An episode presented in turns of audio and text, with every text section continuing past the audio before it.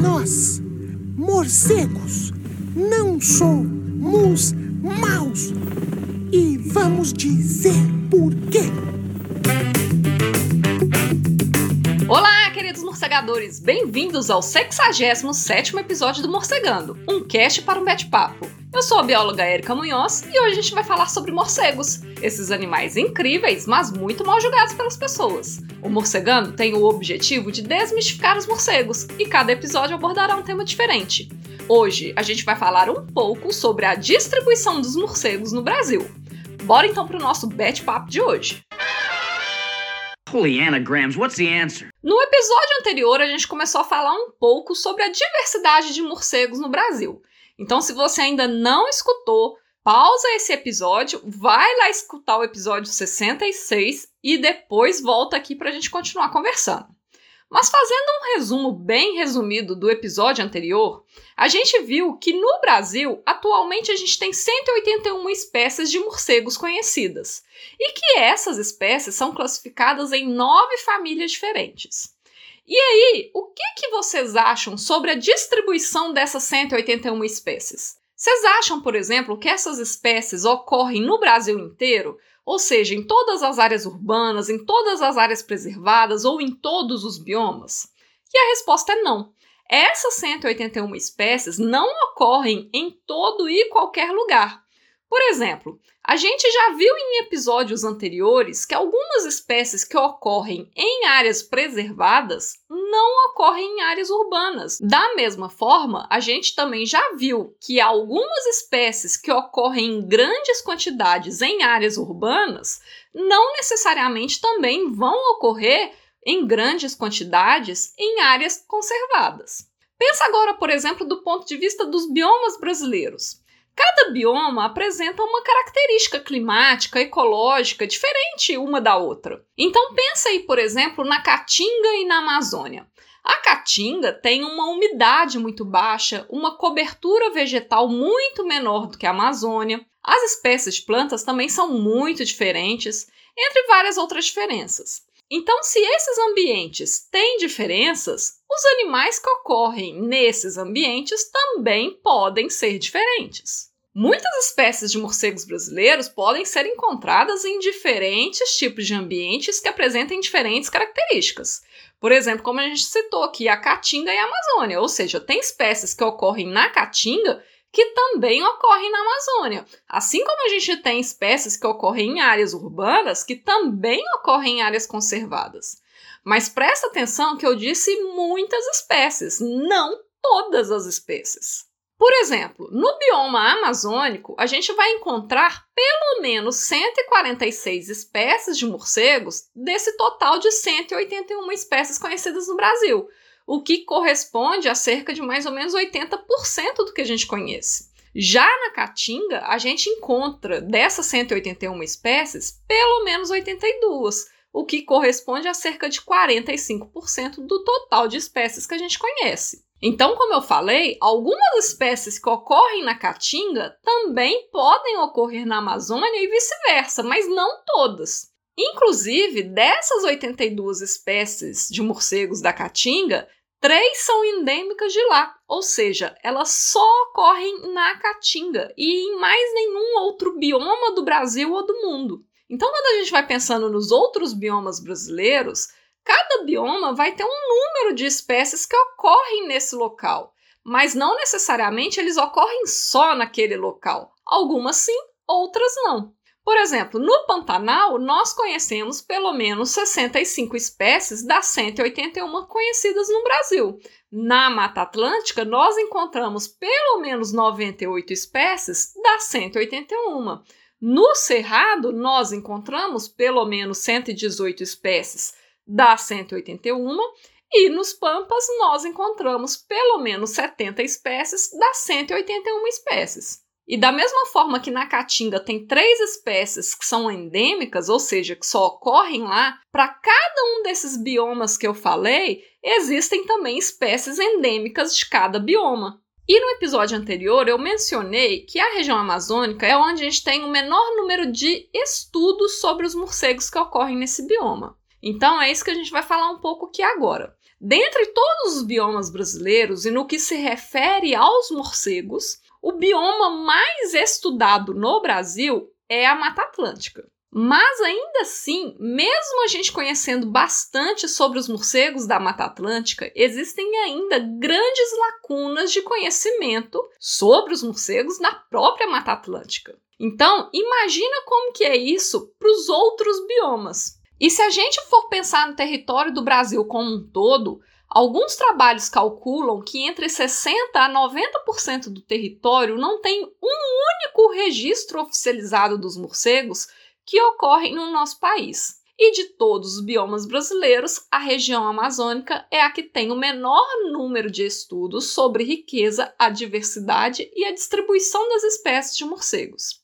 E uma coisa que eu quero chamar a atenção é que do pouco que a gente conhece, ainda assim a gente ainda tem várias dúvidas sobre a real diversidade de morcegos de cada um desses biomas ou de cada local estudado.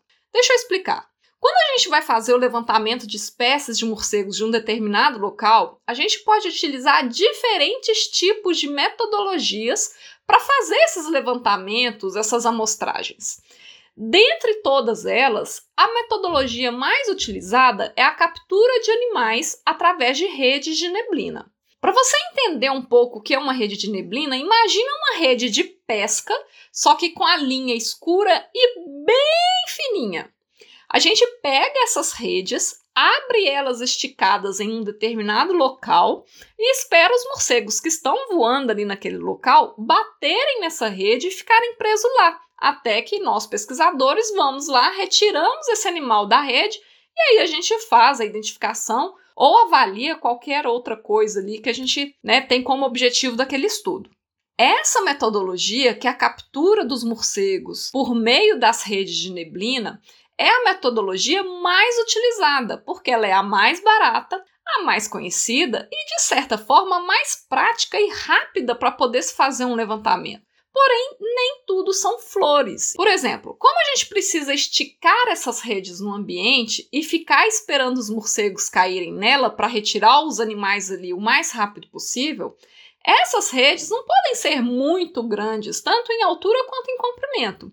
Geralmente na altura, elas têm aí até 2,5 metros e meio de comprimento em média. Se for mais alto do que isso, não dá muito para os pesquisadores retirarem o animal ali da rede sem uso de escadas ou de um banquinho, né? E o uso disso é praticamente inviável no campo. Imagina só, por exemplo, você carregando uma escadinha ou um banquinho para cima e para baixo no meio do mato, é, colocando em cima de barranco, em terra molhada, sobre riacho ou em qualquer outro tipo de ambiente. Então é meio que inviável que essa altura dessa rede seja muito grande, porque senão você vai ter um grande problema para poder retirar esses bichos que caem, né, que ficam presos na rede, lá na parte de cima da rede. E isso também serve para a questão do comprimento dessa rede. Você não pode colocar uma rede com muitos e muitos metros esticadas, porque senão você vai ficar andando só para um lado e para o outro o tempo inteiro e vai perder muito tempo com esse deslocamento. Ou seja, essa limitação física, né, do tamanho das redes de neblina, acaba promovendo a captura de algumas espécies de morcegos com mais frequência do que outras espécies. Assim, o seu levantamento de espécies ele pode ficar um pouco deficiente. Por exemplo, devido a essa questão da limitação da altura, geralmente as redes de neblina tendem a capturar morcegos que voam mais baixo, como por exemplo algumas espécies da família Philostomidae. Já algumas espécies que tendem a voar mais alto podem acabar ficando subrepresentadas no seu levantamento, como é o caso das famílias Molocidae, Vespertilionidae e Embalunoridae. E como eu disse, dentre os levantamentos de espécies de morcegos no Brasil, a metodologia mais utilizada é a rede de neblina. Consequentemente, o resultado é que, para a maioria dos levantamentos de espécies já realizados no Brasil, muito provavelmente haverão várias espécies subamostradas. Ou seja, se a gente viu que na Caatinga a gente tem pelo menos 82 espécies das 181 espécies conhecidas no Brasil, Talvez a caatinga, na verdade, tenha muito mais do que 82 espécies, por causa das limitações de captura, dependendo da metodologia de amostragem que você está utilizando. E da mesma forma que poderiam ser muito mais do que 82 espécies de morcegos na Caatinga, isso também vale para todas as outras regiões do Brasil. Para a gente conhecer a real riqueza e diversidade de morcegos de uma determinada região, a gente tem que fazer diferentes levantamentos em diferentes áreas, em diferentes períodos do ano e usando diferentes metodologias. Então, por exemplo, além das redes de neblina, a gente também pode utilizar metodologias de bioacústica, de busca de abrigos dos animais, de avaliação de exemplares depositados em museus ou em coleções científicas, dentre outras metodologias. Cada metodologia dessa vai ter suas vantagens e desvantagens. Então, o ideal é o quê? Que você associe diferentes tipos de metodologias para você aumentar a probabilidade de se conhecer a real riqueza e diversidade de espécies de morcegos de uma determinada região. E aí eu vou te dar um exemplo de um trabalho meu. Atualmente eu estou fazendo um levantamento de espécies de morcegos de Belo Horizonte, que é a cidade onde eu moro e trabalho. Os trabalhos anteriores que fizeram os levantamentos de espécies aqui em Belo Horizonte utilizaram basicamente só redes de neblina e registraram cerca de 17 espécies na cidade. Mas no meu trabalho, eu e os meus colaboradores estamos utilizando outras metodologias, como o estudo dos morcegos encontrados mortos, caídos no chão, e a avaliação de coleções científicas. E aí a gente descobriu que das 17 espécies, na realidade existem mais de 40 espécies na cidade. Agora imagina se a gente fizesse isso também para outras cidades e locais e regiões. Provavelmente a gente ia encontrar uma riqueza e diversidade de espécies de morcegos muito maior do que a gente imagina. E esses levantamentos de espécies são importantes serem feitos por vários motivos como, por exemplo, para a gente conhecer a biodiversidade do nosso país, para a gente desenvolver ações de conservação desses animais, para entender melhor o real tamanho dos benefícios econômicos e ecológicos desses animais através dos serviços ecossistêmicos, como a gente já discutiu também em episódios anteriores, entre várias outras coisas. Conhecer a riqueza e a diversidade de espécies de morcegos é uma coisa muito importante para todos os países e nada melhor do que relembrar você sobre isso justamente hoje, dia 1 de outubro, que é comemorado o Dia Internacional dos Morcegos. E lembrar vocês que amanhã, dia 2 de outubro, tem eleições no Brasil. Então vote em candidatos que entendam e tenham em suas propostas de governo que cuidar do meio ambiente e incentivar pesquisas científicas é uma questão de progresso social e desenvolvimento econômico de um país. Hoje o Morcegando vai ficando por aqui. Se você tiver alguma dúvida, comentário ou sugestão, envie um e-mail para morcegandocast.gmail.com. Siga também as nossas redes sociais através do arroba morcegandocast para outros conteúdos exclusivos dessas plataformas e nos ajude a espalhar a palavra dos morcegos por aí. Um bete abraço e até mais!